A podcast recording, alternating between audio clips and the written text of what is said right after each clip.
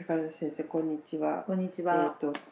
今回の年明けのテーマは、はい。マルトクマガジン収録から学んだこと。はい。今日は最終日なんですけど、はい。なかなか口に出せないことうーん。というテーマで。そうなんですよ。実はですね、あのご存知の方も多いと思うんですけど、はい水からの伝言っていうので、もう世界的にあのその著書が売れた方で、はい。あのまあ人間も水からほとんどから細胞ができてるっていうことから、まあお水の結晶写真って本当に結晶化するかどうかっていうのを撮ったことでそのまあもちろん非科学的な部分もすごくあるんですけどでもやっぱりその愛とか感謝とかっていう気持ちのたくさん入ったお水っていうのはやっぱり素晴らしい結晶写真になったってことなんですね。だからあの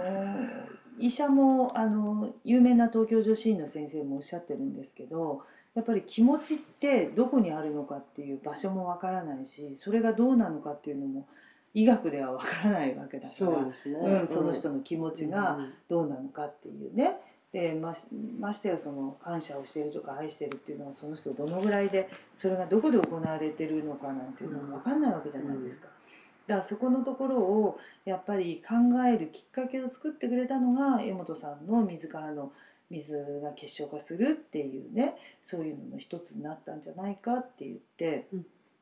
すごく尊敬してるお医者さんもいっぱいいらっしゃるんですよ。なるほど。で私はふあの本当幸せなことにその江本先生のうんあの歯の治療を長らくやらせていただいてそれであの最後の最後まであのやらせていただいたんですね、それで「ありがとう」っていうポスターで「江本勝」って書いたのをあの先生が治療の時に持ってきてくださって、で患者さんが終わって帰る時に、あの私は声を大にして患者さんに「ありがとう」とは言わないけれども、やっぱり感謝っていう気持ちを、うん、見える結晶写真ここにっていうので貼ったわけですよ。うん。でその先生がやっぱりあのお亡くなりになったんですね。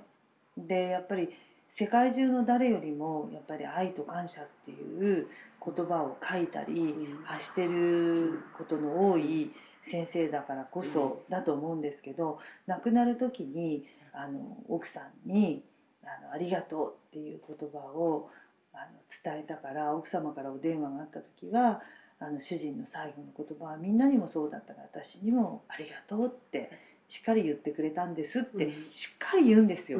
で自分はあのどんどんどんどんまどろみの中であの私は何て言ったかっていうと「うん。愛してますありがとう」ってうん。返したっていうことだったんでなかなかそういうのって口に出して言えない人の方が多いんですよ照れくさいとか、もう結婚して今更って。うん。でもよくそれ当たり前のことを当たり前と思わずにやるとかいうのあるけど言葉も同じで、今更ではなくてそれを言える関係に江本先生の奥さんと江本さんは2人でね、うん。育んでる時に持ってったわけじゃない。そうですねでそれであのもっとすごいのはあの亡くなってからだけどあなた聞こえますか？ってもし次があることがあったら次もご一緒しましょうって私はそういう思いをかけて。っていうことだったから私それ聞かされちゃってねなんかすごい人夫婦をなんか本当にもう先生治療できたことにねあの嬉しくてもうそのポスターずっとねそれこそ片目受けじゃないけど大切にしていこうと思ったことだし、うん、愛と感謝っていう言葉ありがとうっていう言葉を本当に大切に使ってるとかしてるというかそういうのを分かってらっしゃる夫婦の鏡だなって思ったんですよね。うん、だからまあそういうチャンスに恵まれる人はやっぱりあの憧れの人ってあのやっぱりそれぞれいると思うんですけど私もだからその自分が先に死ぬようなことがあったら 主人に絶対「どうもありがとう愛してます」って言えるかどうか分かんないけどでも死ぬ前ぐらいはさやっぱりでもそういうふうにならなきゃいけないっていうふうに思ってた矢先にその NHK にね、はい。あの鳥があった時に一緒に行ってくださった患者さんがいてその時に先生がこうやって朝早くこういうふうに関わってエクササイズをしたりこういうふうに出てけるとかそういうことだってある意味ご主人の理解がなければ出てって楽しくできないじゃない？まあって言ってくれた人がいて。あの口に出さなくてもねどっかで応援団としてやってくれてるからこそ、うん。こうやってできるっていうことがまあちろもちろん感謝なんだけれどもそういうことを自覚しなきゃいけないっていうことをね帰りの電車の中で一緒に帰る中さらって私に言ったのねその患者さん。もう本当に2つぐらい上だかなと思うんですけどすごくいいことを言ってくださってなんかお正月早々ね1年の目標ができたなって。やっぱりあの自分が恵まれてることは自分の釣り合いなんだっていうふうに思う気持ちっていうのかな。それがやっぱり映像さんがと綺麗に撮ってくれるのに頑張ってるのはこっちが疲れてなんて言ったら失礼なんだなっていうねうん。思ったことで今年はだから自分の周りにいる人に